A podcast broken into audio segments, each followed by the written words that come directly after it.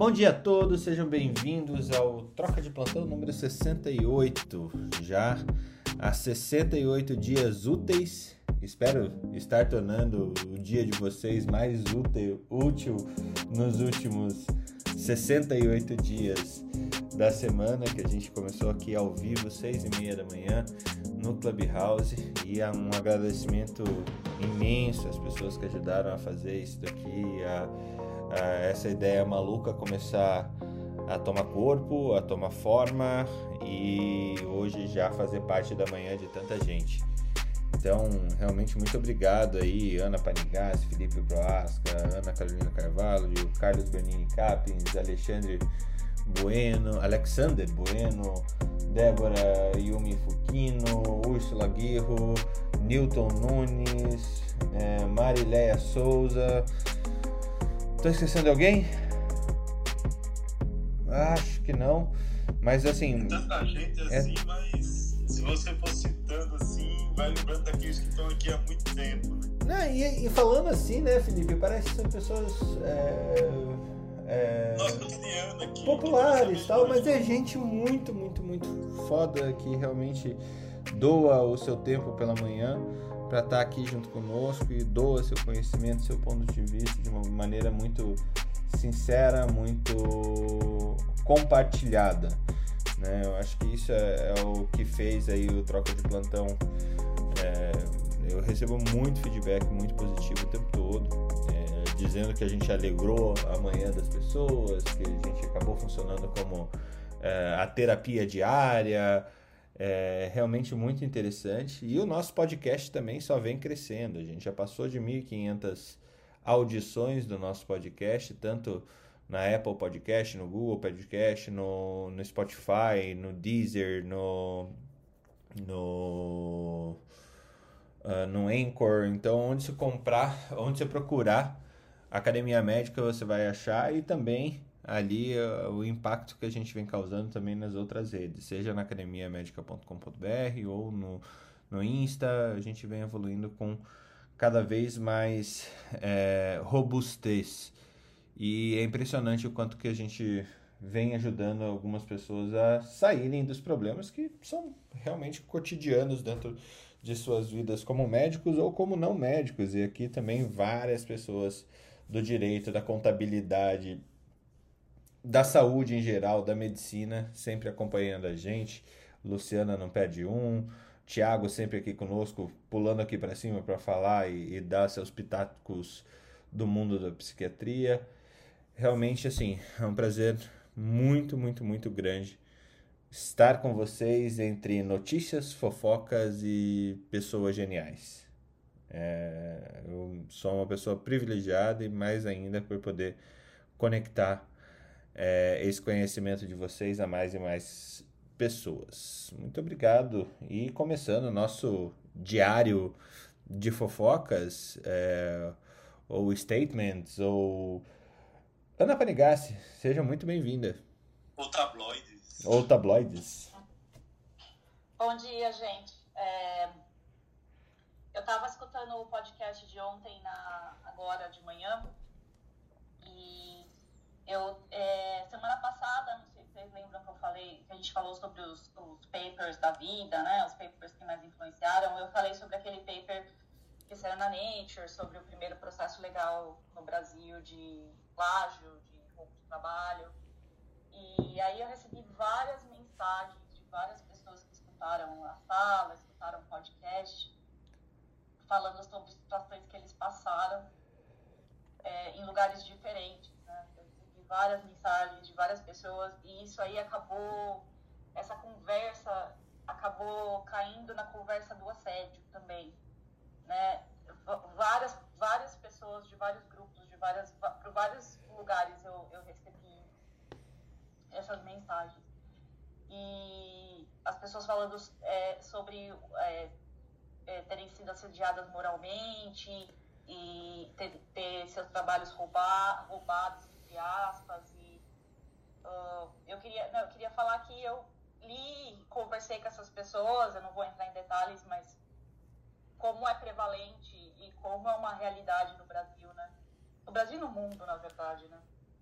E eu também e, e contra, é, eu também recebi mensagens sobre os casos que a gente estava conversando ontem, que saiu na Veja, sobre aquele é, preceptor que assediou várias pessoas em medicina do esporte, várias pacientes, recebi mensagem de várias médicas também. E é o que a gente, o que, juntando tudo, eu acho, do que foi falado sobre ontem, sobre essa parte também de roubar os trabalhos, é, que a gente tá, o que a gente está falando sobre é vulnerabilidade, né? Então, por que, que o médico tem que ser, né, é, mais... Uh, a Ana até falou ontem branco, mas não pode falar branco, né? Por que, que ele tem que ser essa alma abençoada, entre aspas, né? não tem que ser, é que a gente está lidando com as vulnerabilidades da pessoa, das pessoas. E quando você está numa posição acima de outra pessoa, você, aquela pessoa está numa posição de vulnerabilidade, vulnerabilidade em relação a você. O paciente está numa relação de vulnerabilidade em relação a você. E uma relação que é extremamente fácil de abusar, porque abrir o coração é difícil. E, e tanto que a gente abre muito coração aqui, e é porque a gente se sente à vontade e confortável. Então, tanto que quando acontece alguma coisa, alguém fica bem chateado. Né? Então, assim, é, é, é a, a, a, vulnerabilidade é o ponto. E a gente tem que sempre pensar quem é o mais vulnerável da relação e respeitar isso. E, e eu só queria falar, eu queria falar hoje de manhã era isso, que eu escutei as mensagens dessas pessoas, conversei com elas. E, e alguém falou ontem sobre que a gente, ah, toda vez a gente parece que se assusta, né? Apesar de a gente saber o que acontece, toda vez que a gente escuta, a gente se assusta, né? E eu quero falar, dizer que eu me senti assustada várias vezes da semana passada para cá, porque eu escutei várias histórias e, e eu, eu queria compartilhar a minha. É, que eu escutei todos vocês e que eu queria agradecer pelas pessoas também que me escutaram e, e que a gente sempre mantenha isso em mente, a vulnerabilidade, é, tanto quando a gente está acima quanto a gente está abaixo e quando você for vulnerável e acontecer alguma coisa com você, porque isso também já aconteceu comigo, aconteceu com as outras pessoas que, que conversaram sobre isso aqui no podcast, né? É, eu queria, é, é, quando você estiver na posição de vulnerável, é, a culpa não é sua, porque a gente também conversou sobre isso. O Jamil falou, ah, eu não tenho mais medo, eu enfrento, mas eu acho que quem está na posição de vulnerabilidade é muito difícil saber o que fazer é, você se assusta mesmo. As meninas falaram isso ontem, né? É, é, quando você está na posição de vulnerabilidade, é muito difícil saber como agir. Então, a culpa não é sua. E eu acho que essa é a grande mensagem do Me Too agora. A culpa não é da pessoa que está vulnerável, a culpa é de quem abusa do poder. E a gente tem que sempre reforçar isso. Porque isso é, a gente tem que. E eu acho que essa próxima geração ela entende muito bem isso e ela não passa pano e ela não deixa essas coisas acontecer e a gente ainda tem a minha geração ainda tem muito medo então esse, esse é como eles cresceram vendo isso acontecendo né é, eu tenho muita esperança em relação a isso é, a gente até um caso não sei se vocês falaram no podcast ontem foi a, Dan, a Dani Calabresa né que meu quem imaginaria uma mulher por que por que, que acontece com mulheres que nem ela né uma mulher forte inteligente e sabe super boa comediante porque ela está no mesmo nível que, que, os homens, os caras se acham no direito de atacar a, o fato dela ser mulher. Né? E isso acontece em várias. Isso acontece em todo lugar. Então, eu só queria deixar essa, esse recado e agradecer aí as outras mil pessoas que seguem a gente por, por isso. Muito legal. Realmente, esse assunto do assédio. É eu acho que todo mundo tem uma história de assédio dentro da medicina, fora da medicina, mas todo mundo tem uma história, né? E saiu até lá na, na Academia Médica. Agradeço ao Henry Sato. O Henry Sato escreve conosco, acompanha a Academia Médica já desde, sei lá, 2014 mais ou menos. E ele relata a demissão que ele pediu da residência médica que ele está fazendo e a hora de jogar a toalha. E o que me chamou a atenção é que a gente publicou esse texto também no Insta da, da Academia Médica e ontem à noite. Né, agora está com acho que 40 comentários mais ou menos de pessoas que pediram demissão de suas residências médicas, todas elas, ou 95% por assédio. Né? Assédio moral, assédio, assédio intelectual, assédio sexual, porque não?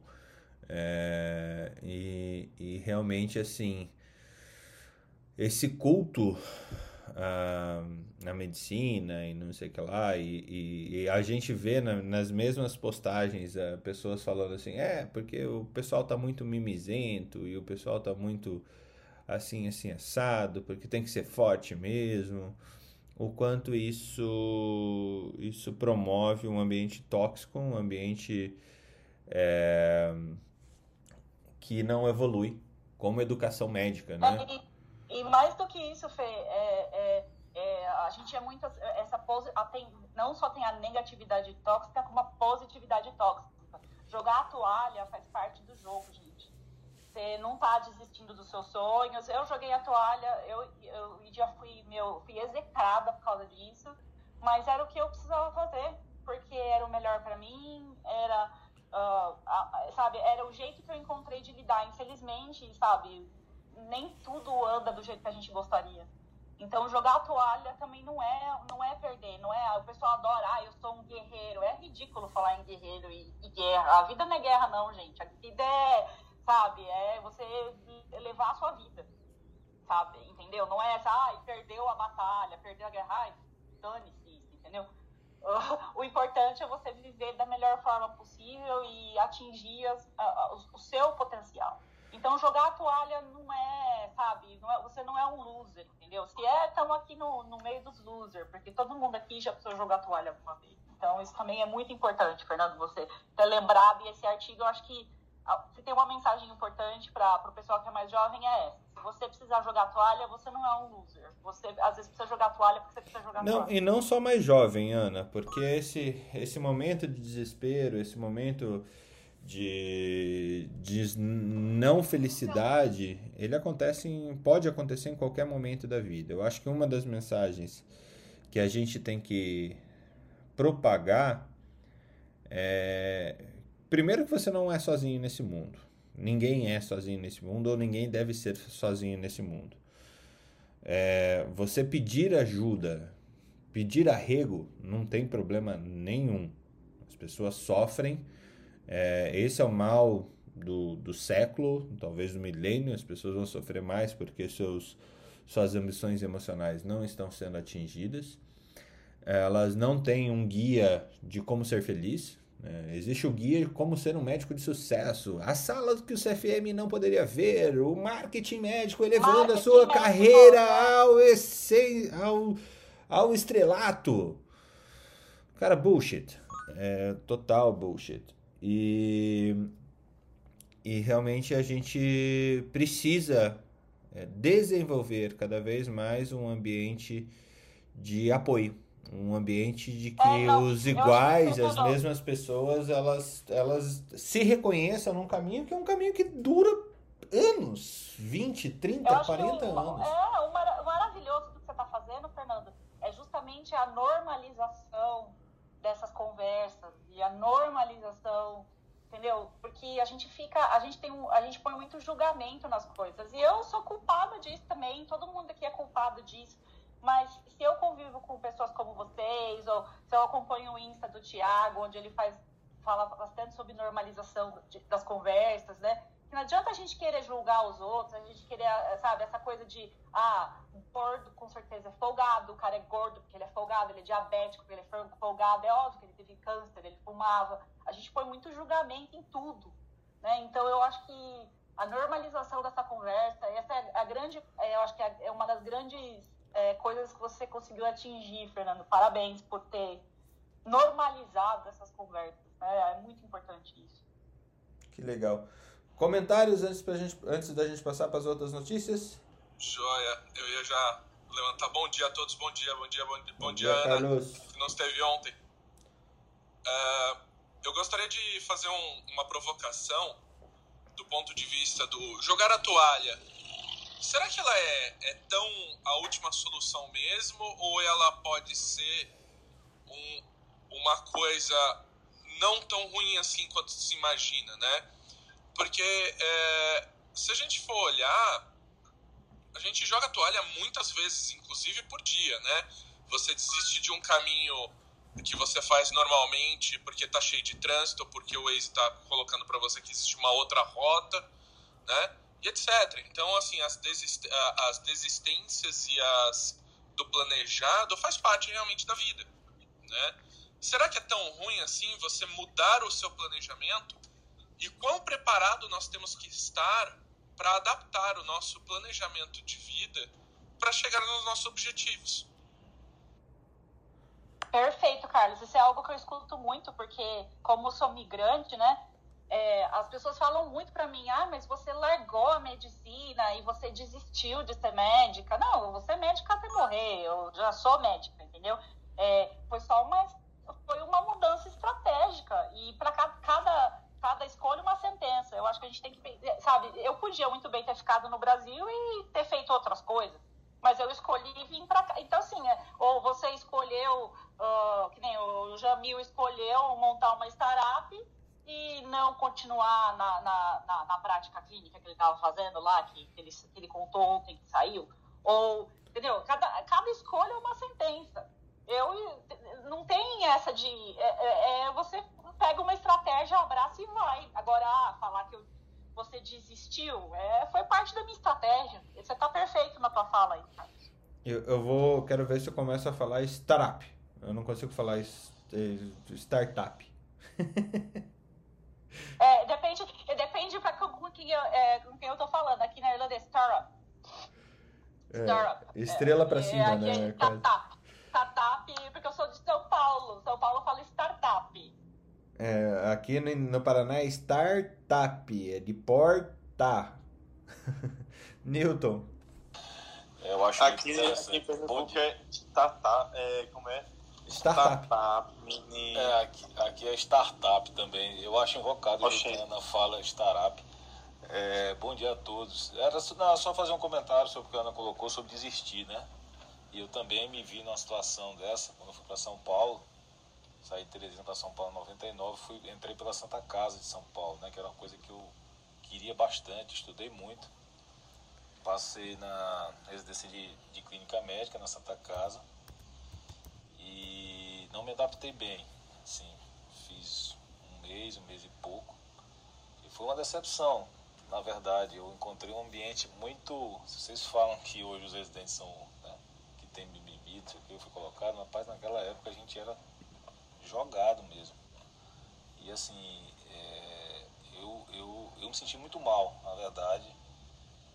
E eu desisti. Larguei a residência da, da Santa Casa de Clínica Médica porque para mim foi assim uma decepção total em relação a você não ter nenhuma assistência de preceptoria e ver coisas absurdas que não dá nem para falar aqui. É, mas que depois aí eu fui para o servidor né, estadual de São Paulo fazer clínica médica lá, que para mim foi a melhor coisa que aconteceu é, então, assim, se ela de desistir, eu acho que você tem que, que, exatamente o que a Ana falou, você vê o que é melhor para você, né? Então, muitas vezes aquilo que você projetou, é, você tem que, que é, você tem que colocar na cabeça que você pode realmente mudar de rota, que aquilo não é definitivo, entendeu? E, e mais uma vez eu estou agora numa situação de mudança de rota, né? Tô, tô é, como gestor e muita gente me pergunta, e aí, o que, que você vai fazer depois disso?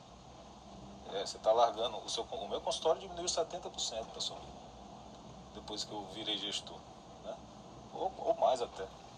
Então aí as pessoas perguntam, e aí, quando acabar isso aí, o que, que você vai fazer depois?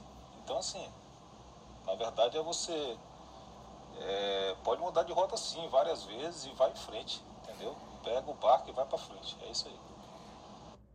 É, eu acho que esse ponto é super legal, Newton. A gente saber que nem sempre o, o Olimpo é do jeito que a gente acha que ele era, né? Que, que há uma, um caminho para o Olimpo, o Olimpo e as pessoas sabem qual é esse caminho e ficam te ensinando qual é. Você vai ser cardiologista e pronto, a sua vida está feita, você conseguiu atingir o lugar entre os deuses. Cara, bullshit. É, a tua vida muda, as suas necessidades mudam, os seus projetos mudam. Tem coisas que acontecem na vida que simplesmente mudam o teu caminho. E tá tudo bem. Eu acho que a única questão Verdade. aqui. A única questão que a gente tem que pôr é. Você tem um compromisso. Todos nós aqui temos um compromisso. Que é com a nossa própria felicidade. e com a felicidade dos nossos protegidos, né? Porque assim, eu tenho um compromisso com a felicidade da minha esposa, eu tenho um compromisso com a felicidade do meu filho. Mas, de fato, esse compromisso também tem tudo a ver com a minha felicidade. É, e não tem, não é egoísmo é, se colocar em primeiro lugar. Porque é uma questão de segurança. Quando a gente aprende lá no atendimento ao politraumatizado na estrada, qual que é a primeira coisa que você tem que fazer? Garantir a segurança do local. Se você não garante. Coloque a máscara, coloque a máscara antes de colocar a máscara nos seus nos outros. É, exatamente. No avião é a mesma coisa. Garanta a sua segurança para você não desmaiar, para você poder ajudar outras pessoas. E na medicina tem que ser a mesma coisa. Primeiro garanta a sua segurança para depois garantir a segurança dos outros. Eu vou abrir, eu vou pular a fila aqui. Felipe, eu sei que a tua agenda é super movimentada, a não ser que seja feriado na Suíça hoje. É... Reutberg.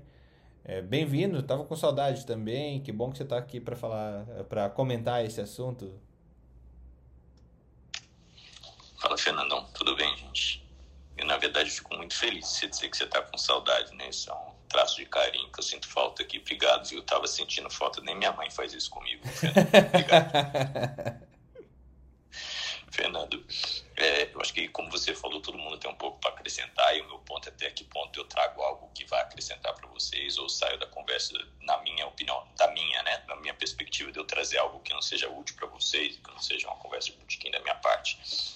Eu acho que, volto a eu faço eco para o que os colegas falaram aí, né? E eu, é, na verdade, vai ser muito mais um relato, né? O Newton passou por algo muito semelhante que eu passei 15 anos atrás, quando eu cheguei na Santa Casa.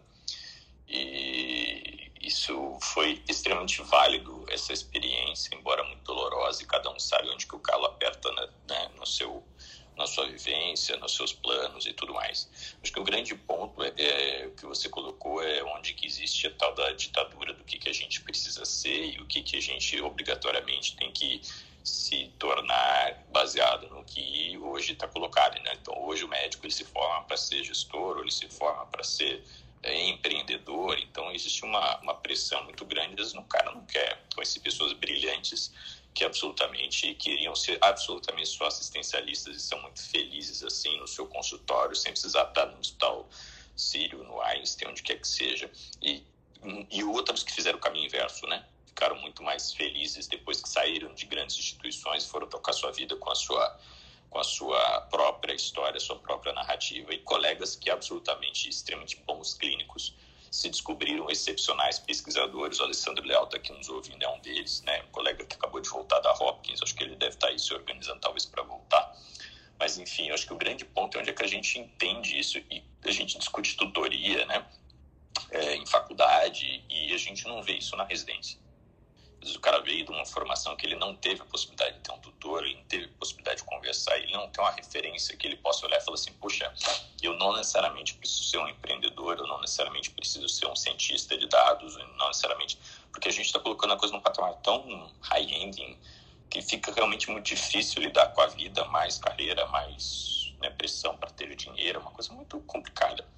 Uh, eu, antes de eu vir, só para concluir, antes de eu vir aqui para para Genebra, na minha história, eu pensei, eu pedi para o meu chefe para largar a residência de oncologia no último ano. Só um testemunho. E ele se negou. Ele falou: Não, Felipe, você muito bem visto pelos pacientes, todo mundo gosta de você tal. Você vai tirar férias, na volta a gente conversa. E naquela época eu realmente estava estressado, né? trabalhava muito, estava muito plantão. Eu fui para a Chapada dos Veadeiros, sei lá, 10, 11 anos atrás, fui jogar pedra pro alto, tomar banho com hippie e ouvir falar sobre era de aquário, né? Voltei e nessa volta a gente descobre um caminho diferente. No final das contas, eu, eu a, a exemplo do Felipe, eu queria muito ter sido infectologista. E eu não sei porque o meu caminho acabou mudando e no final das contas tudo isso convergia para onde eu estou hoje. Eu tinha muito interesse em fazer saúde pública. Então, meu lugar como infecto ou como oncologista é fazendo o que eu estou fazendo hoje é fazer saúde populacional, é fazer saúde pública. Isso aos poucos foi sendo descoberto. Então, essa história do jogar a toalha, não jogar a toalha, eu acho que eu, eu concordo com o Carlão quando ele fala sobre correção de rota. Então, a gente vai corrigindo a nossa rota, né? Se a gente tem bons tutores, se a gente tem alguns colegas que nos colocam com uma mira legal, que nos, né, que nos trazem não só inspiração, mas também conforto. Em algum momento a gente encontra essa, essa direção e vai sem, sem pestanejar. E a gente é muito feliz, como a Ana também falou agora há pouco. Acho que só contribui aí com a, os relatos mais do que uma, um brainstorming tão brilhante quanto vocês têm trazido aí. Um abraço. Obrigado, como sempre. É, cara, eu, eu, eu, realmente, quando, quando você fala, eu paro para ouvir. Eu, eu paro para ouvir todo mundo, tá, gente? Mas é, realmente essa. É, é muito legal olhar alguém que está dentro da saúde pública, num, num lugar extremamente hoje que a gente poderia colocar como extremamente privilegiado e tal, mas ninguém vê o tombo que você toma, né? Todo mundo vê as cachaças que você bebe. E olha lá, né? É só te ver fazendo as coisas dentro do OMS, mas é, tem toda a dificuldade que você tem de estar morando num país é, com cultura completamente diferente da cultura brasileira e tudo mais. E. e é, sinta o nosso apoio, Felipe. Eu acho que é, a grande coisa é. Cara, se mudar de novo, é, vem aqui para contar pra gente seja publicamente, como você acabou de compartilhar essa história, seja pessoalmente, apoio você sempre vai ter de todos e todas aqui que, que fazem parte dessa, é, por que não, família Academia Médica, viu? É... Ah, eu quero fazer um comentário. Alana. então, estava querendo falar disso que o Newton falou e, assim, adorei as falas do Newton, do Felipe, é, a Ana também. Eu eu me sinto super bem aqui nessa sala, porque já teve uma época que eu tive vergonha de ser assim. Acho que todos nós sentimos isso, né? Nossa, por que, que eu não consigo ser igual todos os dias? Porque eu tenho vontade de mudar. Porque eu tô num caminho e de repente aquele caminho que era bom, ele se esgota. Não é mais. Não que ele não tenha sido bom, mas ele é bom até um momento. Depois eu quero percorrer outro caminho. Eu estou em outro momento de vida, eu tenho outras necessidades. Eu sou super geminiana, eu quero viver diferente. E eu achava que as pessoas iam me julgar de, ah, eu gosto de estudar, agora eu quero estudar outra coisa, agora eu vou fazer uma outra especialidade. Até que uma amiga minha médica falou para mim: Nossa, te admiro muito porque você sempre está se reinventando. Que bom que você consegue fazer isso. Inclusive, ela falou isso porque o Fernando sabe que eu tive um, passei por grandes dificuldades. Em, em 2019, eu tive que fazer duas grandes cirurgias, coloquei prótese no quadril. Então, minha vida virou de cabeça para baixo e eu não podia trabalhar no hospital. Tive que fazer outras coisas, comecei a dar aula online. Então, a gente é, hoje, graças a Deus, já estou recuperada, fazendo academia, voltei à vida normal, mas é, a gente tem que entender, né, que às vezes a gente não sabe o momento da outra pessoa, o que ela está vivendo, e a gente, apesar de ter essa profissão super respeitada, sacerdotal, e que todo mundo encara como um ser de outro planeta, a gente também é ser humano e às vezes a gente quer mudar, a gente precisa mudar às vezes porque você vai para um outro país, ou você vai para uma outra cidade, ou você tem uma é, dificuldade física, ou você realmente, aquilo que encheu o seu coração, não está enchendo mais naquele momento. Então você busca uma outra coisa. E hoje em dia eu já aceito mais essa minha capacidade de mudar sempre, e não porque aquele caminho não tenha sido válido, mas que eu sinto necessidade de novidades. Eu quero ter mudanças na minha vida. Então acho isso importante. Que legal, né? Eu dei uma aula na sexta passada, acho que eu já comentei sobre isso, a respeito daquela quais são as competências do médico do futuro, né? E, e fazendo uma analogia com a pirâmide de Maslow, é, parece que a pirâmide de Maslow ela sempre apontando para cima, né? Conforme você vai é, entrando na sua trajetória pessoal, você quer chegar nessa é, autossatisfação pessoal, né? E esse é o, o, o, único caminho que tem que ser percorrido. Mas a, a minha reflexão é quantas vezes, quantas são as vezes que a gente está no topo da pirâmide de Maslow e desce abruptamente para a zona da higiene, é, para a zona básica, para a zona. É, e como a gente fica transitando nessa pirâmide ao longo da vida. Né? É, é saber que o ponto, o topo, o, o, o escalador do Everest, ele só fica um, dois minutos lá no topo do Everest. Né? E a gente, muitas vezes, só fica alguns momentos né, durante a nossa vida aí no topo das, das nossas pirâmides de Maslow. E, e é muito comum e é muito normal esse sobe e desce, sobe e desce, sobe e desce. A vida é sim essa montanha russa. E a gente talvez precise é, contemplar que a gente vai ter sucesso e vai se sentir completo em apenas alguns, alguma, alguns pedaços da vida, né? É, eu acho que ter isso em mente é muito interessante. Eu quero passar a bola aí para Thiago e Débora para a gente já passar para as notícias depois que eles subiram. Thiago? Opa, bom dia, bom dia. Bom, eu achei extremamente interessante essa fala. É, eu também compacto disso. Eu acho que é muito bonito a gente persistir, mas o desistir pode ser uma arte, né? Quando a gente vê que realmente é, ele é uma opção, né? Eu acho que a gente tem que desistir de relacionamentos tóxicos, nós temos que desistir de coisas que nos fazem mal e desistir uh, não quer dizer, como a Ana falou, questão de um fracasso, né? É, eu também tive problemas quando eu fiz residência médica, né? O povo até brinca assim que será que a residência de psiquiatria pode ter problemas, mas às vezes a, o povo não é tão compensado assim, né? Mas tinha uma máxima, que... tinha uma, desculpa interromper, Thiago, tinha uma máxima é. que o povo que ia fazer psiquiatria ia fazer para se entender antes de entender os outros. Nossa, é pior que falam mesmo, psiquiatria e psicologia. O dó. O dó. A, a, melhor é a piada. Qual é a diferença entre o louco e, e o psiquiatra? O jaleco? É, exatamente, a posição da mesa. É a chave do hospício. A diferença é quem fica com a chave do hospício. então, assim, é, eu acho que é importante, a gente realmente são assuntos que têm que ser debatidos e tudo, porque acaba que tem pessoas que têm essa dificuldade de entender, né? Por do jeito que é jogado na mídia, essa questão da superação e tudo, mas eu acho que é só quem vive aquele momento. É, se todo mundo fosse igual, acho que o mundo seria muito chato nós temos que ver essa questão da diversidade de pessoas que sabem lidar com a situação e muitas das vezes aconteceu coisas erradas, aparentemente, que eu me senti mal, mas que depois eu vi que foram que foi a melhor coisa que aconteceu.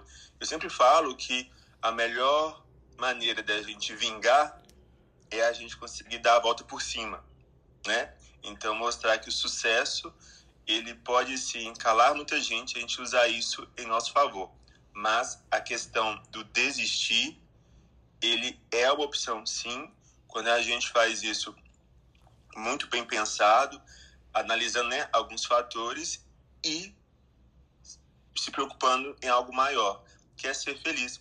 Como o Fernando falou, eu não posso oferecer aquilo que eu não tenho, né? E eu acho que muita gente às vezes acaba perdendo o que há mais precioso, que é a dignidade. Joia. Débora, Marilé, Alex, pra gente. É, bom dia. Nossa, Thiago, primeiro eu queria falar pra você que eu sou mineirinha também, de BH, tá? Então quando eu ouço seu sotaque, me dá uma saudade. Estamos precisando tomar um café é... com de queijo. Ai, vamos na boca do forno. Eu amo. É... O que acontece? Nossa, que legal todas as reflexões, os depoimentos.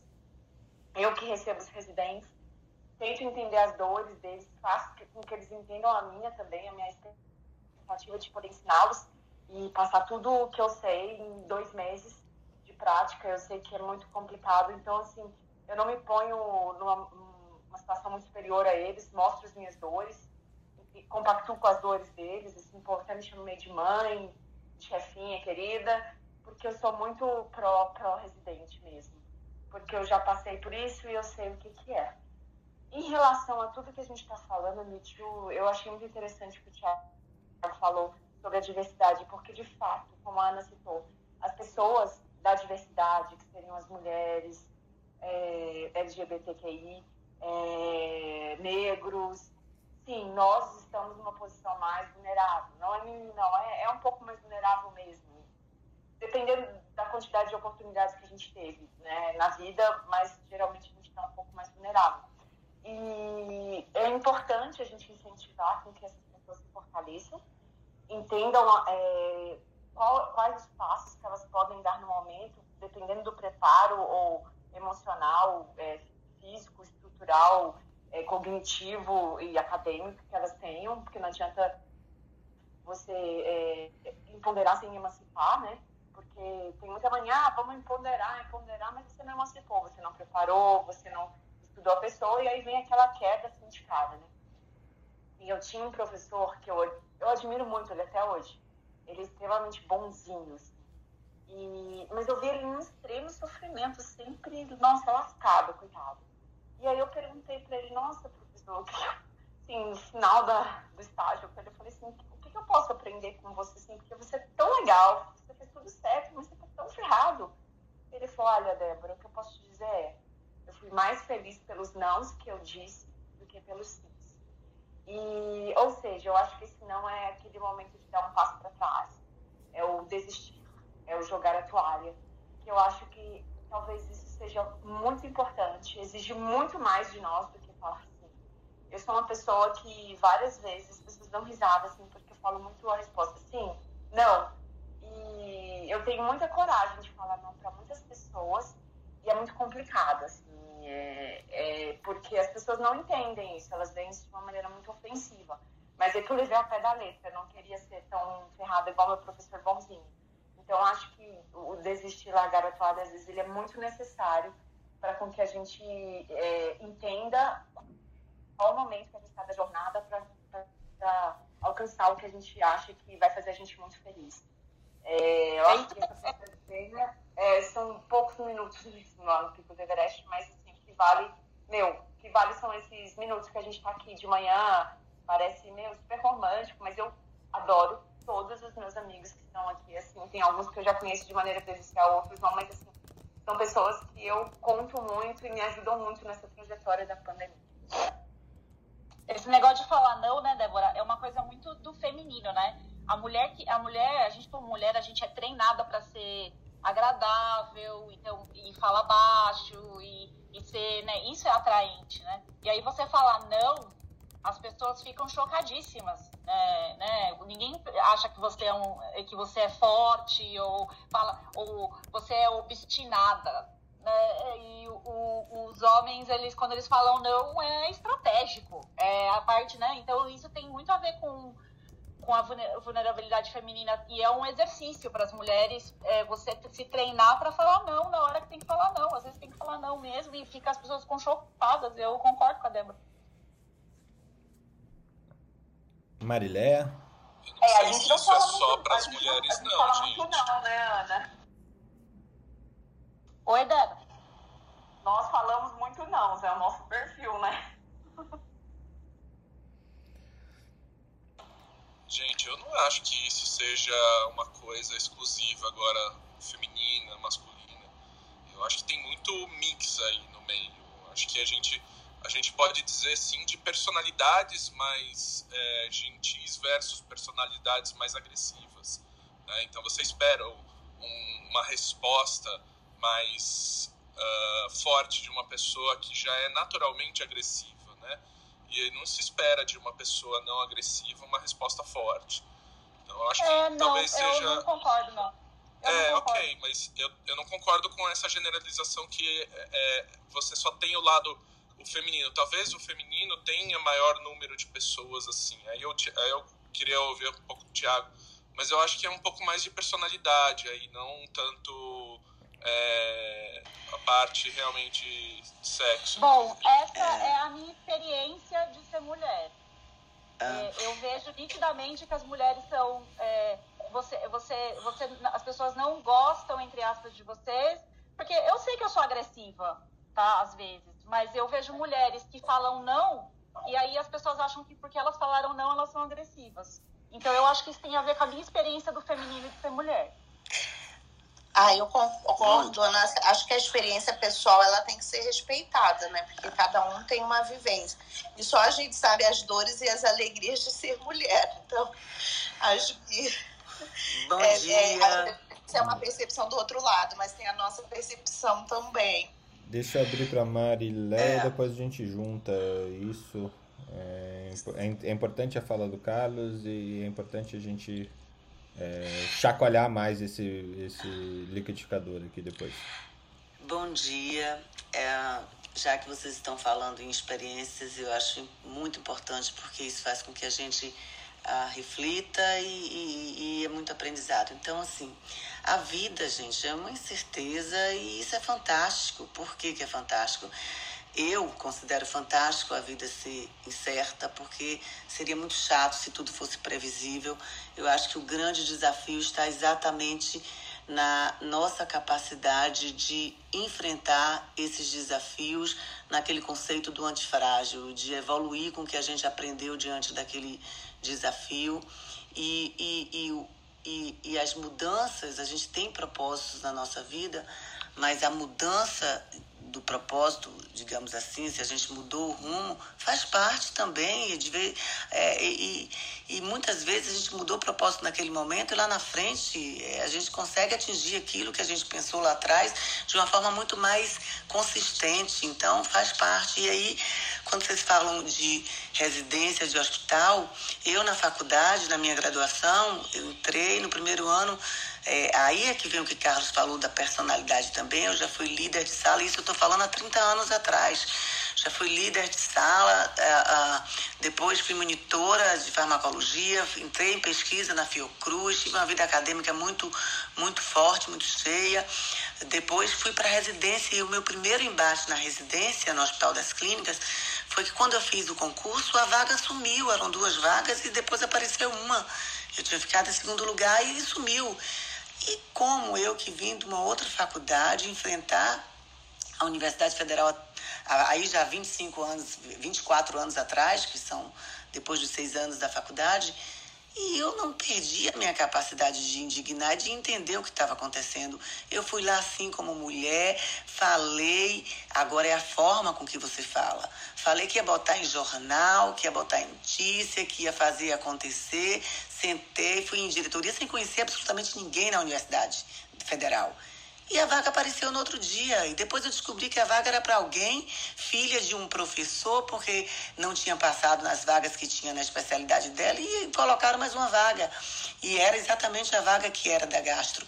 Então eu fui, acabei entrando na residência no Hospital das Clínicas sem conhecer ninguém, fui líder dos residentes do Hospital das Clínicas, assumi uma cadeira na diretoria, entrei como mulher, e eu acho assim, existe muita educação também, a personalidade que Carlos falou falou vem muito de uma educação que você tem. Então eu nunca perdi a capacidade de me indignar. E com relação ao sim ou não, eu sempre falei, quando alguém vem pedir alguma coisa para mim, ou falar alguma coisa, eu falo, você está pedindo ou você está exigindo? Para eu saber se eu tenho uma opção do não. Porque você, se você está só pedindo, eu posso dizer sim ou não. Se você está exigindo, você está me obrigando a dizer o que você quer. Então eu sempre coloco quando alguém vem de uma forma bem tranquila, eu falo, você está me pedindo ou exigindo? Deixa eu entender aqui onde é que a gente vai começar a conversar. Porque o não é uma opção. E eu sempre disse o não, e nas conversas é, complicadas por ser mulher, o que me parecesse preconceito, eu sempre rebatia assim: olha, eu estou achando esquisito o rumo dessa conversa. É isso mesmo, a gente continua, onde é que a gente para, até para eu entender o meu posicionamento. Então, eu acho que, que a mulher sempre teve, sim, o, o preconceito, não só mulheres, é, é, é, é, o pobre, o negro, etc. Aqui não, não vem ao caso falar, mas, assim, o importante é que as coisas têm mudado. Como eu falei, a vida é tão incerta, que era um conceito lá atrás, hoje não é mais. E a gente precisa enfrentar, não perder a capacidade de se indignar. E o mais importante, como se colocar. Quando você se coloca para alguém com um posicionamento ou com uma mensagem de forma agressiva, a pessoa vai ser obrigada a se posicionar. E aí muitas vezes você toma na cara com isso. Então eu aprendi de um chefe sábio e porque é o que fala a diferença entre aprendizado e sabedoria. Ele era sábio, além de ser muito inteligente, ele dizia: nunca coloque alguém na frente dos outros em uma situação constrangedora, porque essa pessoa vai ter que se posicionar e pode ser um posicionamento que vai lhe afetar diretamente. Então, é bíblico para quem acredita na Bíblia. Se você tem alguém ou quer conversar ou não está se sentindo bem com alguém, chame sozinha essa pessoa e converse. Se você coloca isso em público, a pessoa vai ter que se posicionar. Então, assim, eu acho que a gente é, é, tem que estar ajudando o senso de cooperação. Essa pandemia veio muito forte, esse senso de cooperação, essa perspectiva de um olhar diferente. Como o Fernando falou, a gente cai lá na base da higiene, a gente cai na base. Tantos conceitos que a gente precisou revisitar. Então, eu acho que é tudo fruto de aprendizado. E, assim, eu é, enfrentei muitos desafios em minha vida e todos me fizeram crescer e não tenho absolutamente nenhum sentimento de dizer, ai, eu tive isso, mas é personalidade também. Então, é a criação que eu tive, fruto de tudo isso. Então, eu sempre enfrentei e, e, e, com respeito. Eu acho que, assim, o respeito... Eu tenho, eu tenho um respeito à hierarquia de cargos, mas as pessoas, para mim, são todas iguais. E isso sempre foi o princípio em minha vida. Nunca tive o menor constrangimento, nem vergonha de acessar ninguém, seja lá que título tiver. Eu tenho respeito à hierarquia, mas a pessoas, nós somos todos iguais. Só isso aí. O Felipe tinha pedido para falar, é, mas eu acho que o telefone dele tocou. Alex, quer fazer um condensado? Ah, voltou o Felipe. Não voltou o Felipe. Alex, quer fazer um, um, um condensado disso? Eu queria acrescentar antes até, Alex, é, certa vez, eu acho que no livro. Uh, o, o Novo Poder, ele uma das, das questões, isso aqui para a gente contratar na academia médica, eu levo em consideração isso. Né?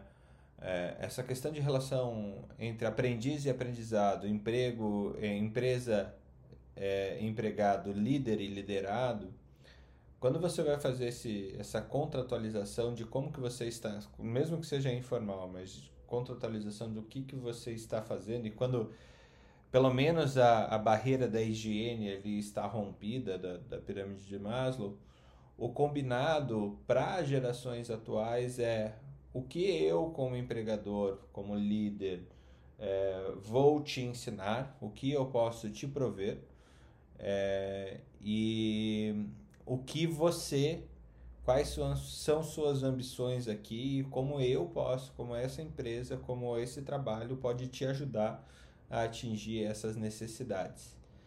É, só deixa eu passar para o Felipe antes que o telefone dele toca de novo e depois a gente volta com esse com mais a, a questão do Felipe aí para ti, Alex. Tudo bem. É, assunto sempre que espinhoso, né? E não é à toa. Acho que os enfrentamentos também, e aí as formas de enfrentar os problemas também são diferentes. E tem formas e formas, e tem pessoas e pessoas, e tem jeitos e jeitos. Eu sou muito sincero em dizer que eu queria ser cirurgião. Felipe Reuteberg queria ser infecto, eu queria ser cirurgião. Deu tudo certo na minha vida posso dizer isso. Hoje eu sou infectologista, mas eu entrei na faculdade para fazer cirurgia. Eu entrei ah, querendo ser cirurgião, passando por todas as questões, até o próprio rodízio internato de cirurgia foi maravilhoso. Mas teve uma hora que, teve que eu tive que pesar o que, é que eu poderia fazer, alcançar, como eu poderia alcançar meus objetivos de que eu queria de vida dentro dessa situação. E a cirurgia não era capaz de me prover aquilo naquele momento. E quando eu pensava no longo prazo, isso também me atrapalhava. E foi muito difícil fazer essa mudança. Desistir daquilo que você sempre desejou ser para fazer outra especialidade. Eu sou muito grato a Infecto por ter me adotado desse jeito e por eu ter tido essa obstinidade. E aí você veja, em 10 anos depois, já com consultório formado, já num grande serviço, já num, num grande serviço, assim, num serviço de ponta, reconhecido, com uma história dentro do serviço, 10, 11 anos de uma história dentro do serviço. Mas eu queria tra trabalhar agora com transplante, queria trabalhar agora com paciente imunossuprimido. E nesse hospital eu trabalhava com infecto geral e não conseguia fazer a parte de transplante como eu gostaria, com o papel que eu gostaria de ter. E aí vem uma coisa, né? A mudança, a saída de uma história de 10 anos de sucesso, de 11 anos de sucesso, porque quando eu desisti de cirurgia não tinha história nenhuma. Não tinha sucesso. Aí veio a mudança de carreira para algo, abrir mão de um hospital de ponta para fazer aquilo que você gosta. E o pessoal diz, você é maluco, você é louco. É, mas é uma zona de conforto que você abre mão e eu não me arrependo disso. Foi espetacular, foi a melhor coisa que eu fiz. Eu continuo fazendo o que eu gosto. E por ser algo que eu desejo e amo, eu consigo fazer de forma mais intensa. E tem vários nomes para isso. Você pode chamar de obstinado, você pode chamar de. de é, como é que se diz? De desejo, de, de sucesso, de loucura. Você pode dar vários nomes a isso. Mas a linha tênue do sucesso e do fracasso é muito dos sim e não que você deu na sua vida. Mas você dá esses sim e não, se você vive dando não sem nenhum objetivo, você simplesmente está se repetindo e sem sair do canto.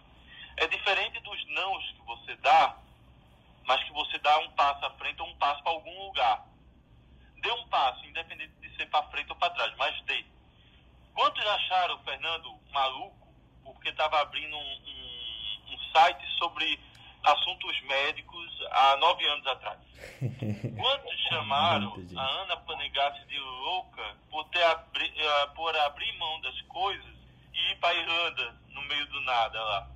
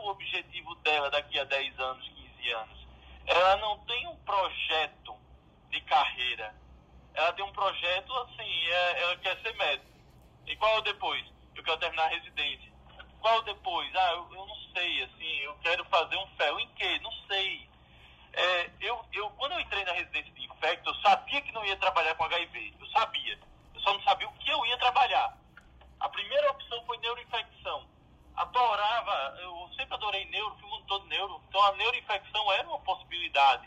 Mas aí eu dei de cara com os fungos, e aí veio o mundo do transplante junto, e aí começa toda uma história.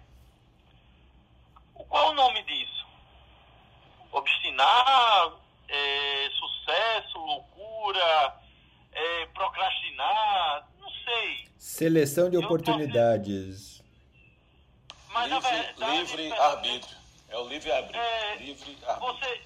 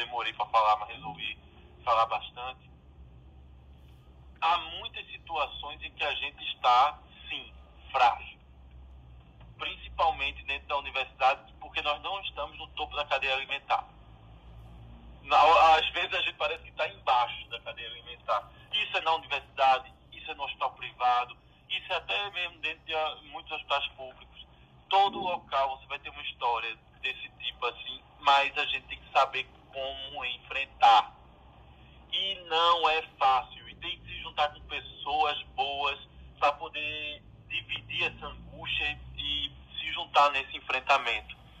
Porque precisa uma nova geração para mudar o que é existente. Tá? E assim, há situações que fragilizam pelo sexo, pelo poder, por, pelo status, pela situação, por ser do interior, por ser do Nordeste, entendeu? Porque o nordestino, quando chega no Sudeste, ele sabe tá, o que eu estou falando. Eu que sou do interior, quando cheguei em Recife, eu sei do que eu estou falando, entendeu?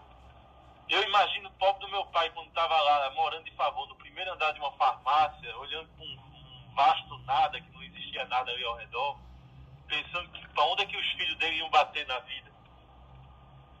Então todo mundo tem, tem uma história. Todo mundo tem uma história. Agora, o que você faz da sua história depende muito de você olhar para frente, levantar-se e fazer sua história tocar.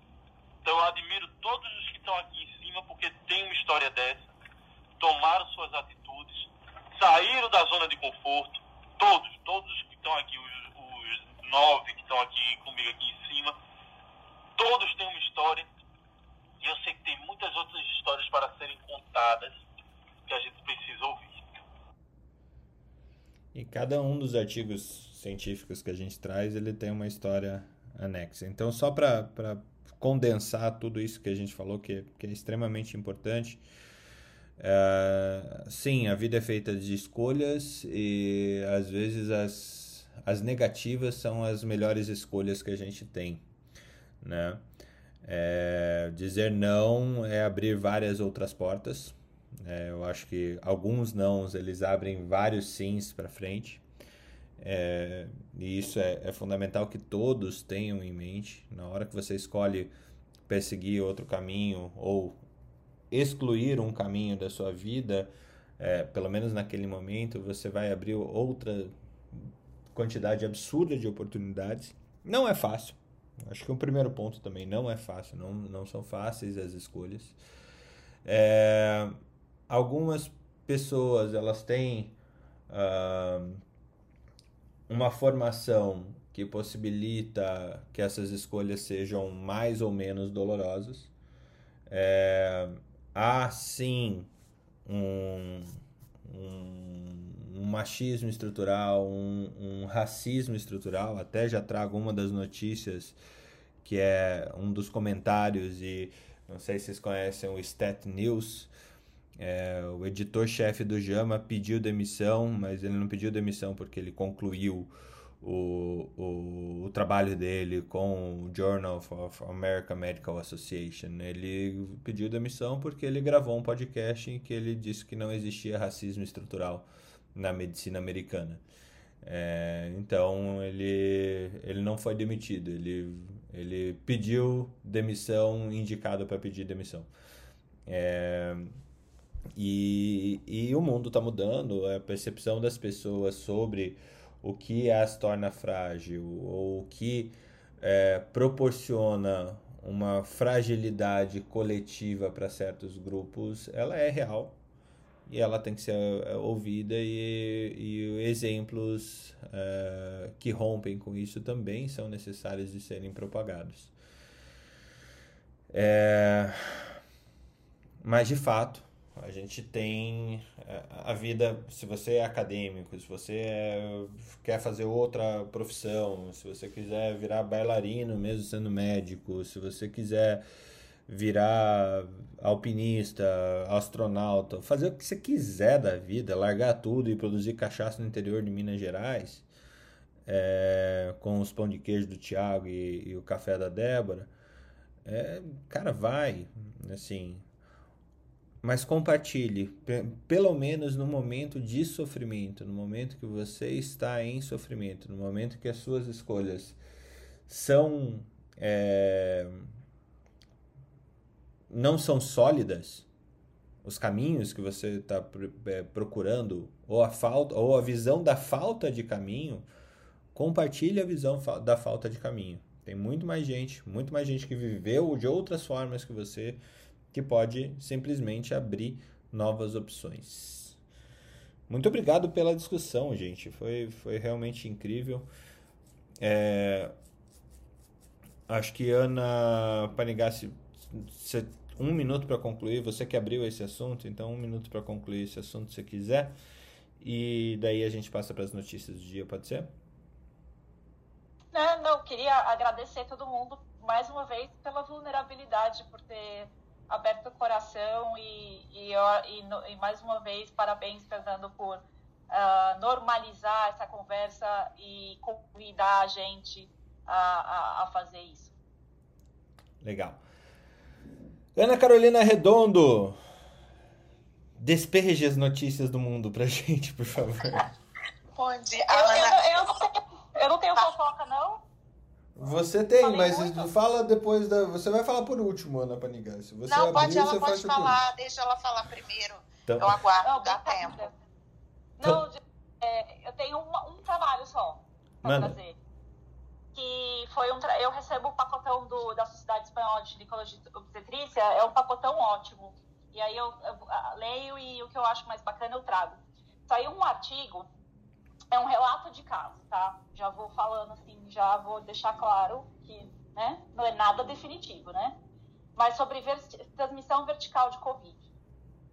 Porque ah, o que a gente tinha visto ultimamente é que o, o Covid passa, é, é, ele fica na placenta, mas não passa a barreira placentária. E, mas a maioria dos casos que a gente tinha visto era tudo no terceiro trimestre. Tem um caso aqui, que, eu, que esse caso, relato de caso, que é um caso com 21 semanas, essa paciente teve Covid. E ela evoluiu muito, o bebê evoluiu muito mal. É, eles resolveram resolver com 26 semanas. Uh, e aí tinha, é, o PCR veio positivo, tanto do feto, quanto do sangue do cordão, quanto da placenta. E esse bebê evoluiu com é, parece assim, parece infecção congênita mesmo, sabe? Teve uh, hemorragia intracraniana, teve uh, restrição de crescimento, uh, inflamação placentária, evoluiu mais ou menos como um, com uma CMV, assim, é, né? Não sei quanto vocês estão acostumados com torche na gestação, mas evoluiu mais ou menos desse jeito. E o que eles falam nesse trabalho é que o, a, a, maioria dos casos que a gente pegou de Covid na gestação foi no final, né? E, e essa, essa, esse caso aí é um, é um dos primeiros relatos que confirma a transmissão vertical de Covid, né? Óbvio, agora a gente está vacinando as gestantes, tudo, né? Mas vem aí é, para a gente começar a procurar esses casos, né? De, é, é, um, é um trabalho que foi descrito na Rússia tá? Mas está bem, tá bem descrito, inclusive a evolução do feto está bem descrita, e a, a necrópsia está disponível no trabalho também. Então, eu vou tem as fotos da necrópsia, tudo direitinho. Eu vou colocar na, na no grupo do Telegram para vocês verem. Mas é só, é, é, era só esse trabalho que eu queria trazer, porque ele me pareceu bem diferente dos outros. Muito bom. Tem um que saiu aqui a respeito da vacina só, é, a respeito das infecções cardíacas em Israel. É, que o pessoal está tendo inflamações é, é, depois de. Peraí.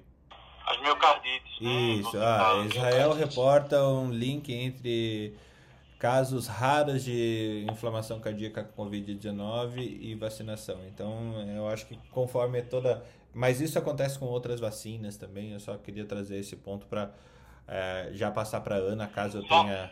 Só, só para lembrar que isso aí é comum nas vacinas de indutor comum entre aspas, né? Nas vacinas de indutor viral, tá? Que seria a AstraZeneca no caso e a Sputnik. Mas lá em Israel não foi nem a AstraZeneca nem lá foi, foi Pfizer. De Israel foi Pfizer. Então. É, eu tinha trazido esse assunto aqui numa outra sala, Fernando. Sim. sobre as vacinas. O que, o que chamou a atenção desse estudo de Israel foi porque foi com a vacina da Pfizer, não foi quando o indutor viral. É isso que chamou a atenção. Show. Ana Carol. Bom dia, vamos lá. Algumas notícias aqui. Nós temos notícias boas hoje também. Olha que legal. Vamos começar falando da situação no Reino Unido. Isso foi muito bom. O Reino Unido anunciou primeiro dia sem mortes por Covid desde julho de 2020. Gente, olha que coisa boa. Desde julho que a gente não tinha um dia sem, sem óbito lá, né? A gente vai sonhando que um dia vai chegar aqui também. Mas é, o Reino Unido não registrou mortes por Covid em 24 horas pela primeira vez desde julho. É, os números ainda de novos casos estão, é, estão subindo. Existe preocupação com a variante Delta, que é o nome novo da variante indiana. Lembrando que as variantes agora não devem mais ser chamadas pelo nome do local onde elas surgiram, para que não haja xenofobia. Então, eles ainda têm preocupação com o aumento de casos da variante Delta tá? Mas é uma excelente notícia, né? Vamos rezar para chegar a nossa vez, né? No dia que não vão ocorrer mais óbitos por Covid aqui. É, a outra, eu não sei se a gente já falou sobre isso, mas a OMS, ela chancelou a Coronavac, disse que a Coronavac agora é, entregou que, que a, a fabricante, a Sinovac, entregou todos os documentos que eram necessários para que a Coronavac fosse é, chancelada e aprovada pela Organização Mundial de Saúde para uso emergencial em pessoas com mais de 18 anos. Então, quem quer viajar no futuro Estou com um, um pagar um alarme aqui. Então, quem quer viajar vai poder viajar com a Coronavac também. Então, essa é uma outra excelente notícia, né? Que nós temos para o dia de hoje. E uma notícia triste que a gente precisa observar. É, estudos epidemiológicos mostram que motoristas, domésticas e pedreiros estão entre os que mais morrem de Covid-19 em São Paulo. E esse estudo mostrou que 37,8% das pessoas que morreram por causa da doença tinham emprego remunerado. Então, essas atividades ocupacionais estão entre as que mais registraram morte na cidade entre março de 2020 e março desse ano. E motorista de táxi e aplicativo também. Só que não consegue avaliar direito porque os motoristas de aplicativo muitas vezes não estão cadastrados como motoristas de aplicativo. Então, isso não, não aparece. É, é muito importante a gente olhar esses dados e quando a gente vê, principalmente, as empregadas domésticas. Então, elas têm um, um percentual menor da população que, e com uma mortalidade muito mais alta do que outras, é, outras profissões que têm um percentual muito mais alto de trabalhadores. Então, a gente, o, o que isso nos faz pensar, né? Que são as, as colocações do estudo. Um, que as pessoas que têm menor nível socioeconômico, elas muitas vezes não podem fazer uso de um trabalho à distância, isso é uma das questões. A gente pensa também na questão do transporte público e no fato dessas pessoas não terem acesso, às vezes, a um sistema de saúde que vai atendê-las adequadamente, diferentemente de uma pessoa que tem um plano de saúde. Então, essas são esses são os achados desse estudo. Agora, sobre a Johnson Johnson vai ter que pagar 2 bilhões de dólares, 2 bilhões e 100 milhões de dólares por vender talco cancerígeno.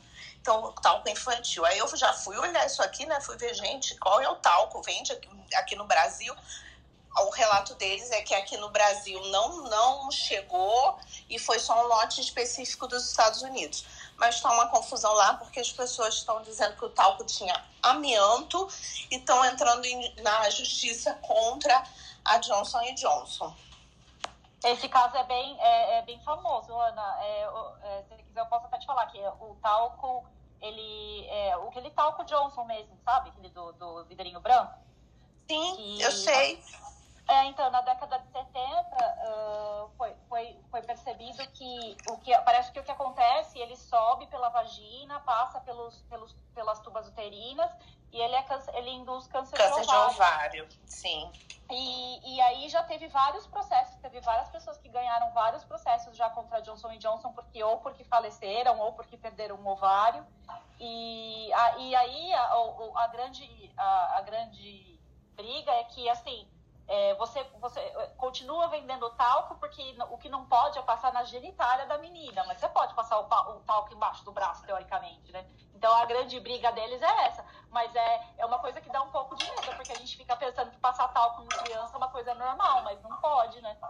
Não, não pode. Eu, Até hoje a gente não eu, passa porque tem, tem risco para criança, risco respiratório também, né? Então hoje não é recomendado passar em criança.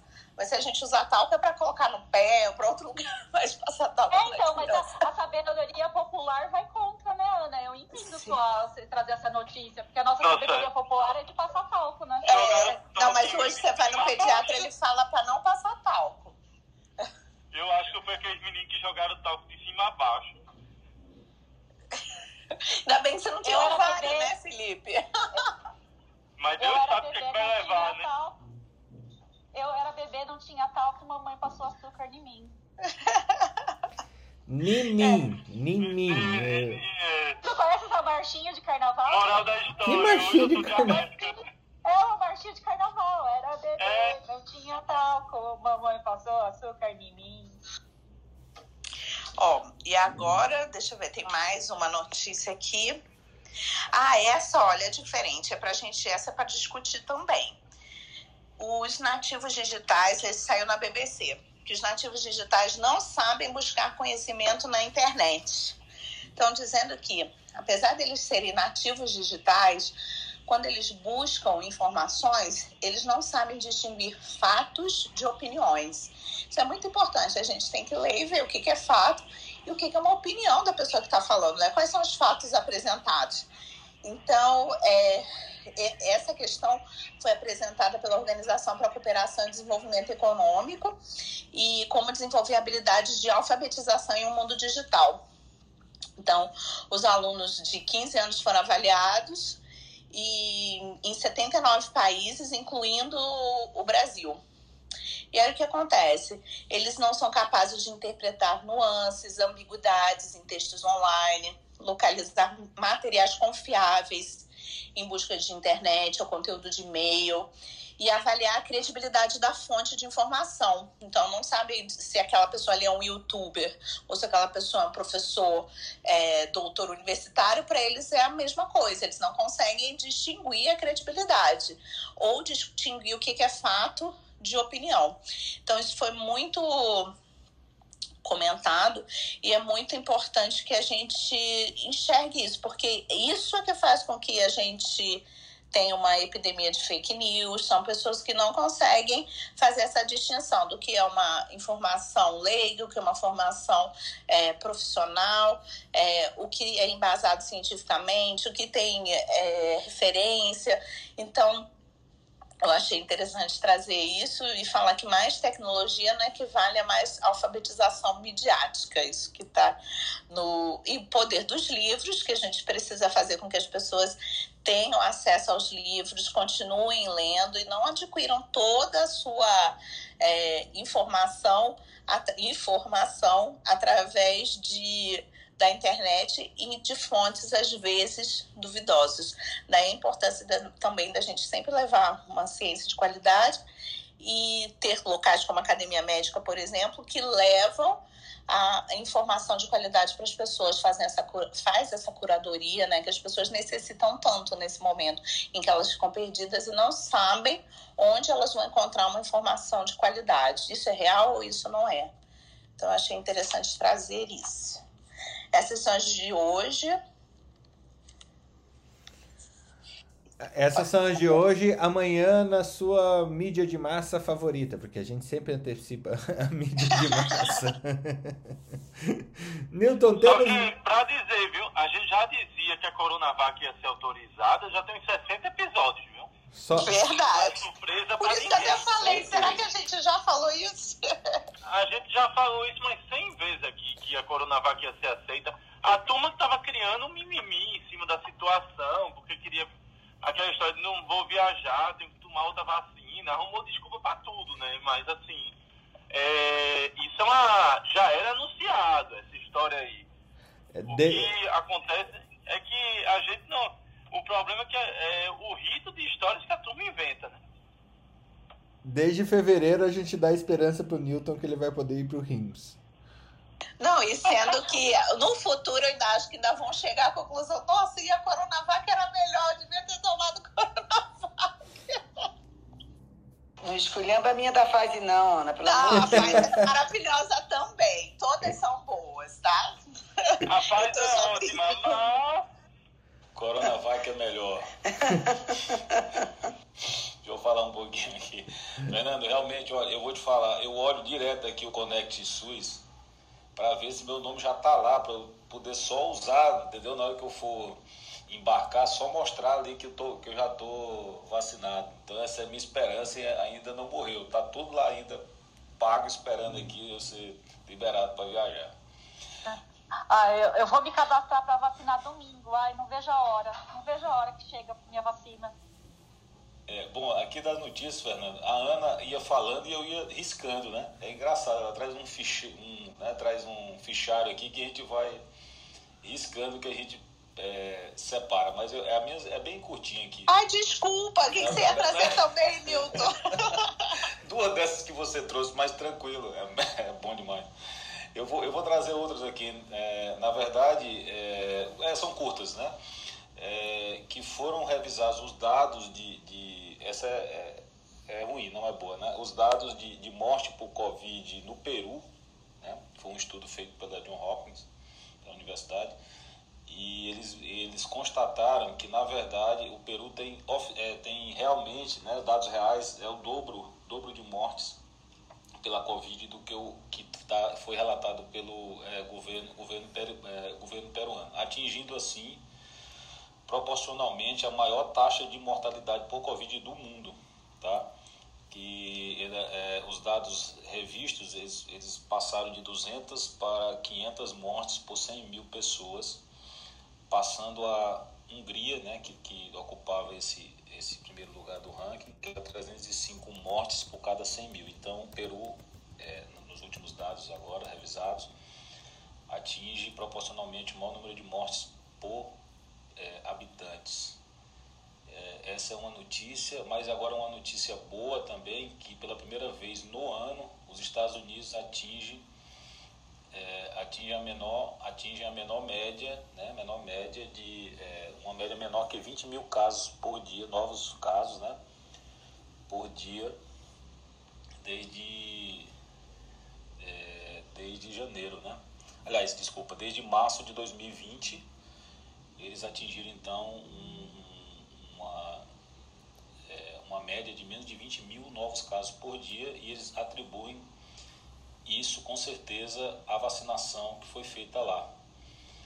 E traz então é, esperança para a gente, porque a gente está aqui sempre naquela ansiedade se vai ter terceira onda ou não e como que é, a gente está aumentando a nossa cobertura pela vacina, né? E, e vai vir uma terceira onda, né? A gente tá, tem sempre esse, esse dilema. É, e por 450 último... mortes por dia, né, Milton? 450 é. mortes por dia. Ex exato. E para finalizar, o ministro da Saúde, Eduardo Pazuello, foi nomeado para a Secretaria Especial de Assuntos Estratégicos da Presidência da República, né? Isso foi divulgado ontem também. Verdade. Não sei o que, que exatamente faz a Secretaria Especial de Assuntos Estratégicos, mas está lá o ministro Pazuello agora está ocupando este cargo. E é isso aí, Fernando. Notícias do dia. É.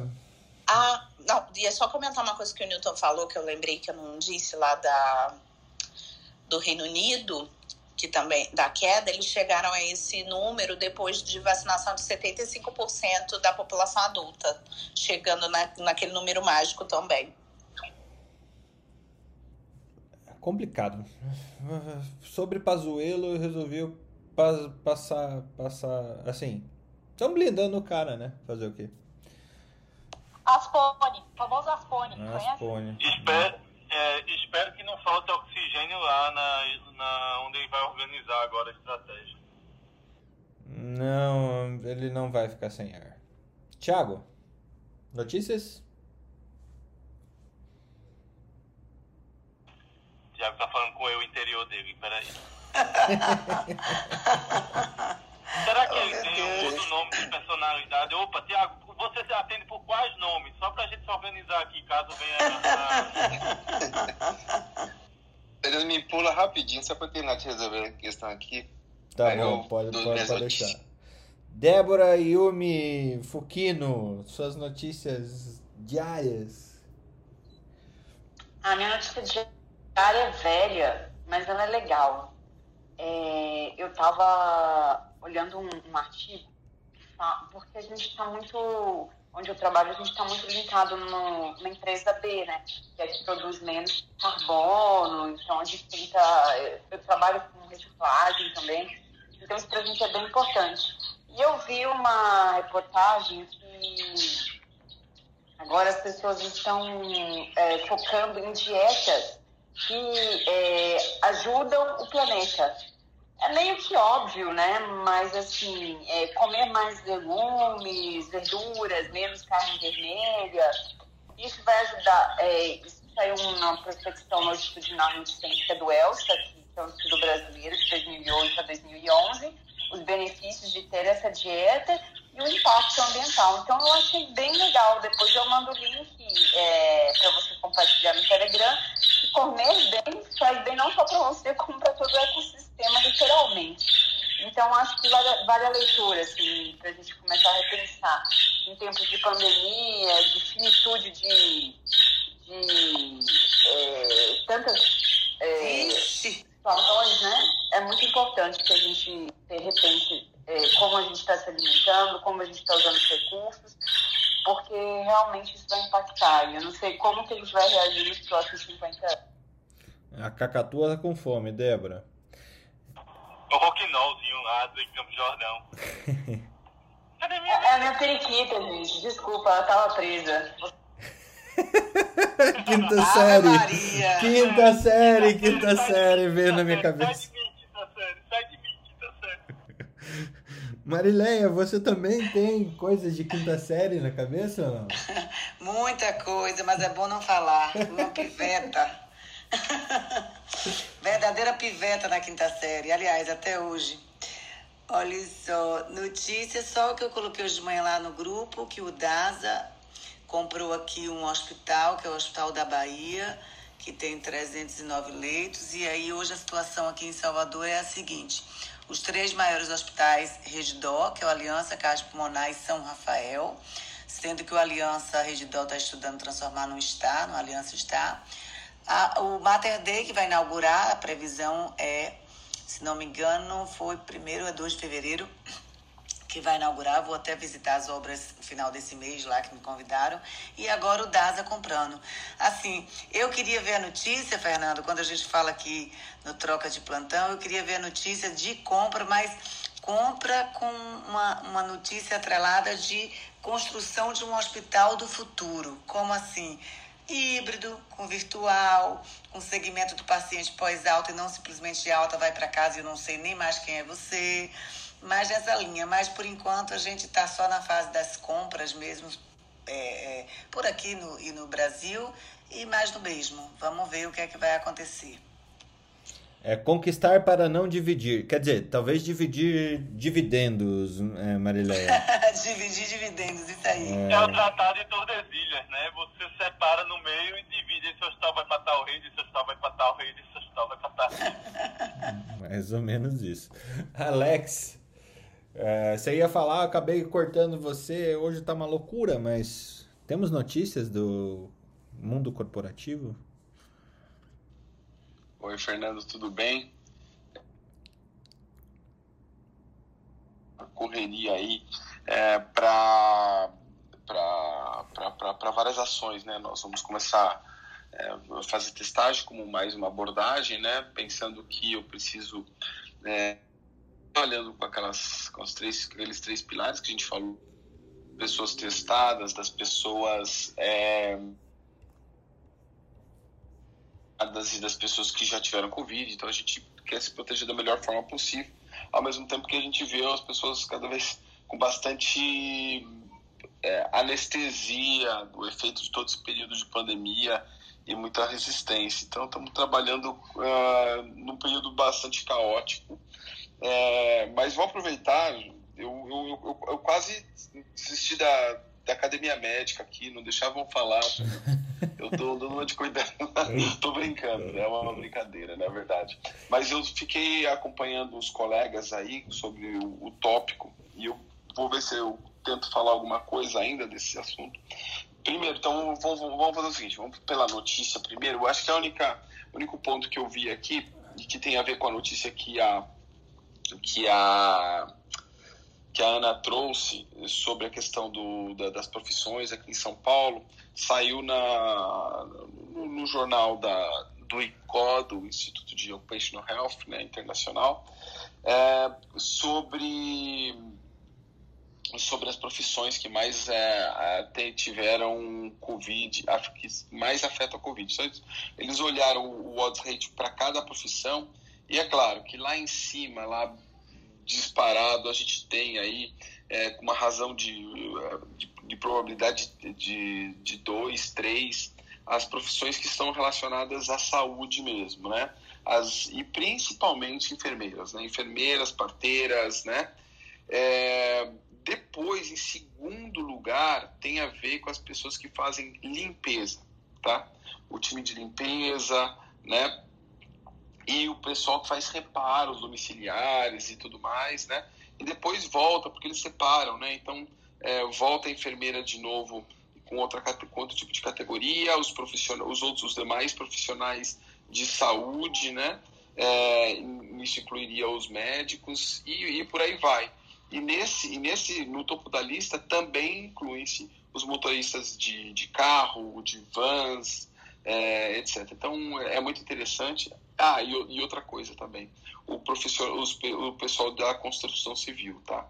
Mas você separar só os, os médicos, ele ainda, apesar de ter uma razão, é, um odds rate de 2 ponto alguma coisa, ele ainda ainda está abaixo de todos, to, todas essas pessoas, né? Do ponto de vista de, de contágio, tá? De risco de contágio. Bem, então acho que essa era a notícia sobre esse artigo que eu acho interessante, só para complementar o que a Ana trouxe, foi o que eu li de interessante. Por fim, sobre a discussão que vocês estavam comentando aí sobre a residência, eu acho que uh, eu, a Débora, eu acho que a maior parte de vocês tem contato aí com residentes e não sei se eu posso trazer esse assunto de novo, Fernando. Não sei se estou. Pode. Se, se, se, aflige, se aflige o seu coraçãozinho, por favor, compartilhe. se for gerar treta. Mas é, é, eu vejo uma. É, eu, vou, eu, vou, trazer alguns pontos, né? O primeiro deles é, tem, tem, tem tudo a ver com, com o que já conversamos aqui, do, por dois momentos. Um sobre a questão do reconhecimento, né? É, e o outro com relação a, é, ao suicídio na medicina, né? A alta taxa de suicídio. Tá? É, as pessoas, quando os, os médicos, os, o período de, de, de, de, acesso à faculdade de medicina, ele, quando você presta vestibular, tem um, um esforço assim sobre comum. É um esforço muito maior do que os outros para conseguir ter acesso a esse tipo de formação. E quando você passa na faculdade de medicina, querendo ou não, você tem um julgamento que, eu, que o Dejur que fala das pessoas que estão no trabalho de julgamento de beleza, né? Que assim, é um sentimento real de, de, de, das pessoas de perceber que você passou na medicina, o mérito, e isso vem passando durante a formação de medicina, mas o sofrimento continua. E quando chega lá no final da faculdade, a gente precisa de novo passar por mais um outro estágio, que é conseguir entrar na residência e tudo mais. E o reconhecimento que a gente precisa ter, ele é dentro e fora, né? Não é só fora, né? E uh, muitas vezes é, esses estudantes, a gente tem, tem, tem, tem, tem fatores in, individuais ainda importantes. Né? Primeiro, muitas vezes esse, esses estudantes que vão para a formação, para residência, ou entram no último ano que a gente chamava em Curitiba, chama em Curitiba de doutorado, né? Dos doutorandos, não sei se ainda chama assim, Fernando, o pessoal que vai para o internato, né, para o último ano, é, é, ele, ele se intensifica na medida que os fatores individuais que a gente estava falando lá. Eu me esforcei, eu tenho um esforço e eu preciso, pelo outro lado, ter alguma forma de compensação. Uma forma de reconhecimento, uma forma de, é, de gratidão dos pares. E o que acontece é o que um, cada vez menos a gente tem o contato com, uh, com o paciente com o tempo necessário, a gente tem agora uma interface com o sistema, a gente tem uma, uma formação cada vez mais corrida, eu tenho o, do, do lado do indivíduo um limiar né, de, de, de resiliência menor, né? É, e aí vem um pouco, a gente tem que considerar que existe um, um ponto aí que tem a ver com essa questão de geração. Quando a gente fala de geração, não é porque a geração agora é mais frágil, não, é porque as coisas mudaram. Os valores da nova geração uh, mudaram. E quando esses valores mudam, a gente aqui está com uma tarja vermelha, vocês me avisem se, se meu áudio está saindo. Está saindo. Está saindo, tá. É, o, os valores de gerações mudaram. Vamos lá. Quando a gente tinha no, a, as gerações anteriores, e são essas pessoas que hoje ocupam os cargos de liderança ainda nas grandes instituições, né? Elas tinham, aí tem a ver com essa questão aí da, da pirâmide de Maslow também que você falou, né? De Maslow que você falou, Fernando, que tem a ver com o que eu busco para me satisfazer. Então, antigamente, geração X, os baby boomers, etc., tinha uma relação muito mais forte com eu preciso trabalhar independente de se, se, eu, se eu gosto ou não do que eu faço, né? é, para me sustentar, para construir uma família, esse era um valor importante, para construir minha, para ter minha casa, para ter meu carrinho, etc. Né? Então esses eram os valores. Então trabalhar é, não precisava ter necessariamente um sentido forte, né? Ter um significado de vida e tudo mais. Quando chega uma nova geração como as de hoje em dia, tudo precisa ter sentido, né? Eu preciso ter significado, eu preciso gostar do que eu estou fazendo. Então existe um abandono geral, né? Não é somente na medicina, mas abandono geral das carreiras, né? Ou seja, eu, eu, eu entro num contexto do estudo tradicional que, que não consegue absorver porque eu sou diferente, né, entre aspas, né, eu tenho uma forma de pensar, até a forma pra de ensino eu preci, precisa ser diferente para esse perfil, e quando eu tenho a minha ascensão aí na minha formação, eu, uh, eu, eu, eu começo a fazer essas reflexões, né, então existe uma questão de formação, não porque é pior, né, mas porque é diferente, né? É uma formação e que faz sentido, né? Eu, eu ter essas buscas, eu querer gratidão e aí sem banalizar, é, eu falo gratidão no sentido que tem dois viés, né? Que dois lados, né? Que o Dejur fala, né? A, gra, a gratidão que, que tem a ver com o julgamento de beleza, né? Ou seja, é, o que eu fiz vale muito, né? Então, quando a gente fala assim, é, imagina um artesão, né? Uma pessoa que faz é, trabalho manual aí como uh, quando você vai visitar, né? Você vai lá para Porto Seguro, tem um monte daquelas, daqueles produtinhos feitos à mão e aí tem alguns que vendem e outros que não vendem, porque eu gosto ou não gosto, né? Então, é, o, o, conteúdo do trabalho, que é o que eu faço, a dedicação que eu tenho com aquilo, né? É, precisa ser valorizado tanto quanto o resultado do trabalho, que é o que cada vez mais a visão que nós temos quem tá, tem formação e liderança é, precisa. E valorizar somente o resultado do trabalho, que é daí o julgamento é, que, que está relacionado com, é, com aquilo que você faz, com o resultado do trabalho, a gente deixa é, como primeiro plano né? E, e não trabalha isso com, com todo o time. O que, que eu quero dizer isso? Uh, a gente está focado com o resultado do trabalho e menos focado com, com o, o, conteúdo. Como que eu faço, como que eu me relaciono, né? É claro que na gestão o pessoal está trazendo muito essa questão de... Uh, uh, gente, estou ficando tô, tô acordando Não, cedo. É assim, hoje, hoje é a questão de valorizar a experiência ao invés do resultado. Né? A, experiência, é, é. a experiência do trabalhador ao invés do resultado que o trabalho fornece. Isso, exatamente. E aí, nesse contexto, eu preciso colocar isso também na balança como algo importante, não só o resultado. Né? A gente fala muito de. Na medicina, fala do desfecho, e aí a gente cria um monte de padrão, um monte de checklist, né? um monte de, de entregas que até mesmo do médico é esse esse cuidado fica em segundo plano, sabe, é, na relação do paciente. Alguém pode até discordar disso, mas a gente tem hoje uma um, uma um, um tempo gasto com o sistema, a gente até veio falar aqui, muito maior do que a gente gasta com o paciente. Então, a gente tem diversos fatores que contribuem aí com essa questão da insatisfação do das pessoas no trabalho, sabe? Então, era mais ou menos isso. Não sei se eu consegui trazer um pouco desse, desse contexto que eu estava querendo trazer.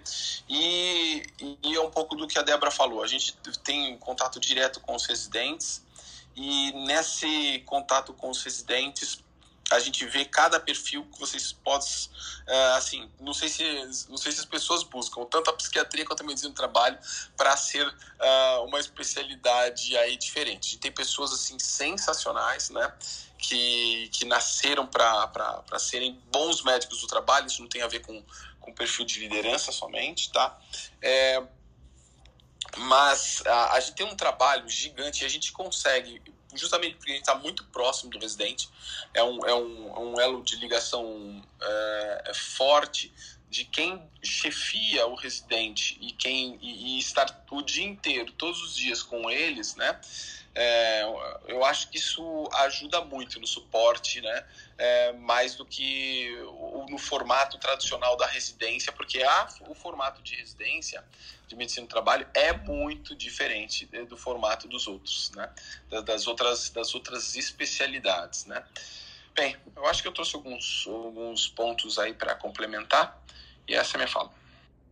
Nossa, que espetáculo, Alexander. Aprendi muito. Obrigada, viu? Nossa, que explicação boa. Eu nunca, nunca ninguém tinha me explicado isso.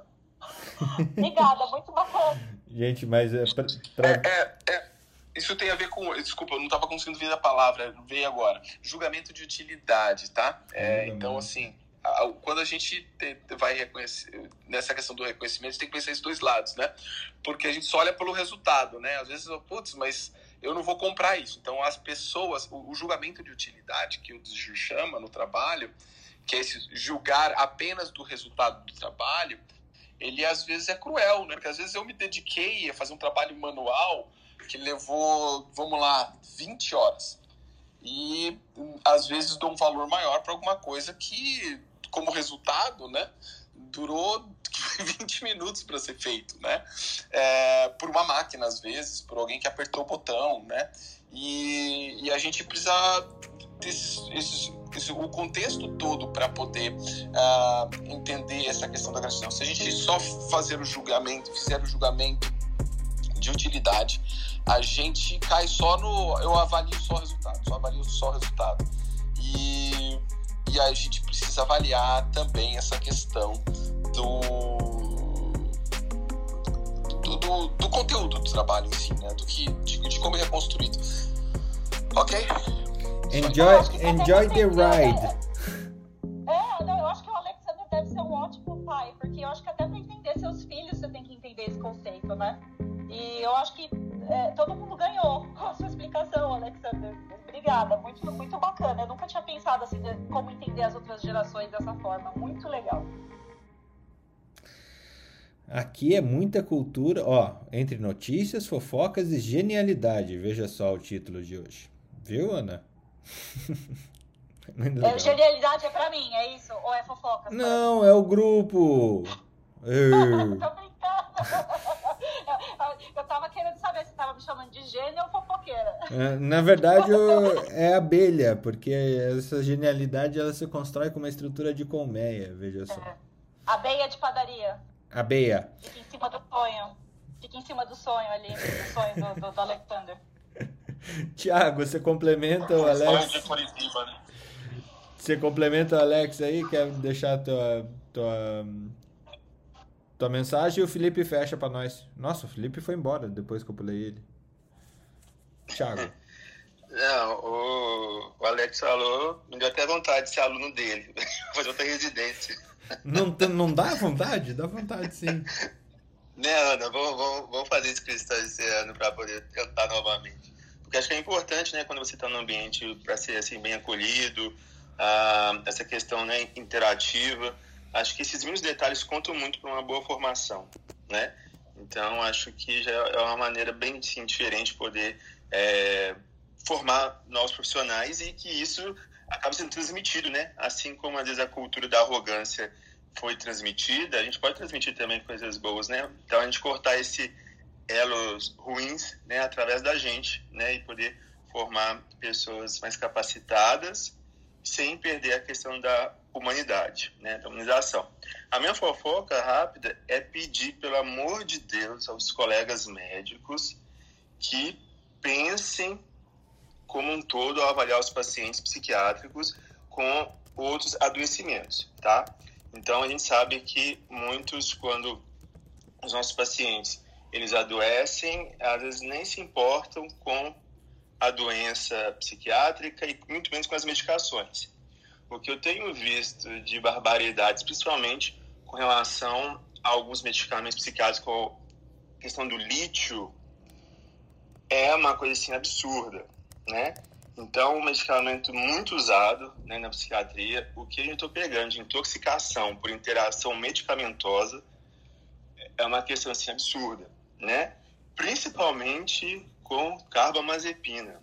Então, a carbamazepina reage com tudo, né? Até com ar. Então, assim, pelo amor de Deus, toda vez que você pegar um paciente em psiquiatria, pede a relação de medicamentos. Só os medicamentos, eles interagem bastante. Você pode aumentar a concentração plasmática de alguns ou diminuir o efeito de outros, que pode desestabilizar os pacientes.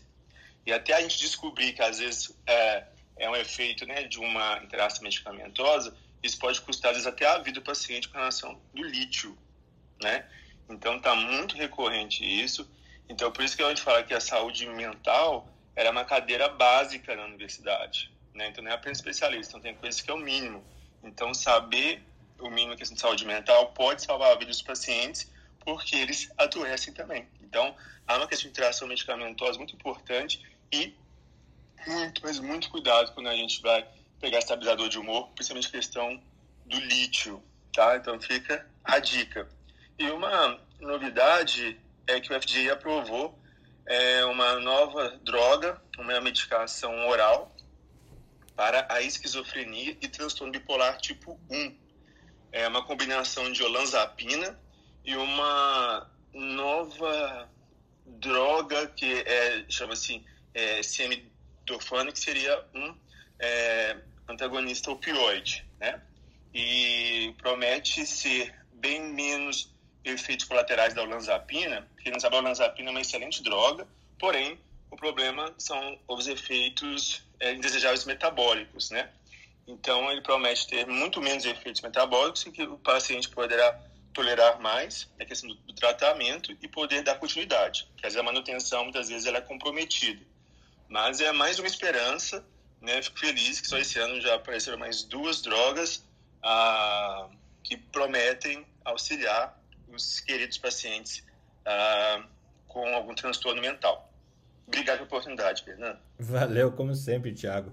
Queria deixar um recado aqui para os alunos do Felipe Proasca que estão lá na universidade, sentados à distância. Eu estou vendo aqui, tirando um casal de namorados que que estão juntinho enquanto a outra faz o, a trança de cabelo na, na pessoa. É, pessoal, aproveitem muito esse momento de faculdade que vocês têm aí. O Felipe é um cara espetacular e curtam muito a jornada, porque é na jornada que está essa, essa felicidade. Felipe, deixa um recado aí para eles. É, a gente precisa de gente feliz na profissão e busquem sempre sua, sua felicidade, vocês que estão aí na sala de aula e a gente monopolizando o professor de vocês aqui para dar aula para gente. Felipe, se quiser abrir uma outra sala para dar aula de infectologia, a gente já abre na sequência. Não, e assim, desde ontem que a gente vem falando de bullying, eu aprendi tantos bullying novos que eu estou pensando o que é que eu faço aqui. um abraço para todo mundo. Fecha Valeu. o programa aí, Tchau. Felipe. Pede para um aluno fechar. Ah, pronto, escolhi uma. Pode fechar o programa. Beijo para todo mundo. se presente, diga o que você quer ser da vida. Vamos lá. Bom dia, eu gostaria de ser dermato. Meu nome é Larissa. Que vocês tenham um excelente dia. Bom dia, Larissa. Um beijo bem grande para vocês. Um beijo para todo mundo aí. Beijo! Olha que maravilha!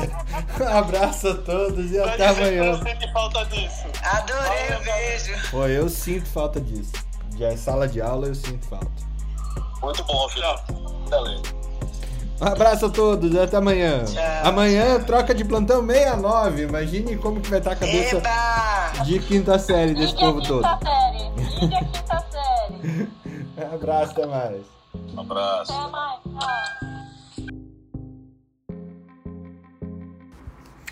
Academia Médica. Bem-vindo à revolução do conhecimento em saúde.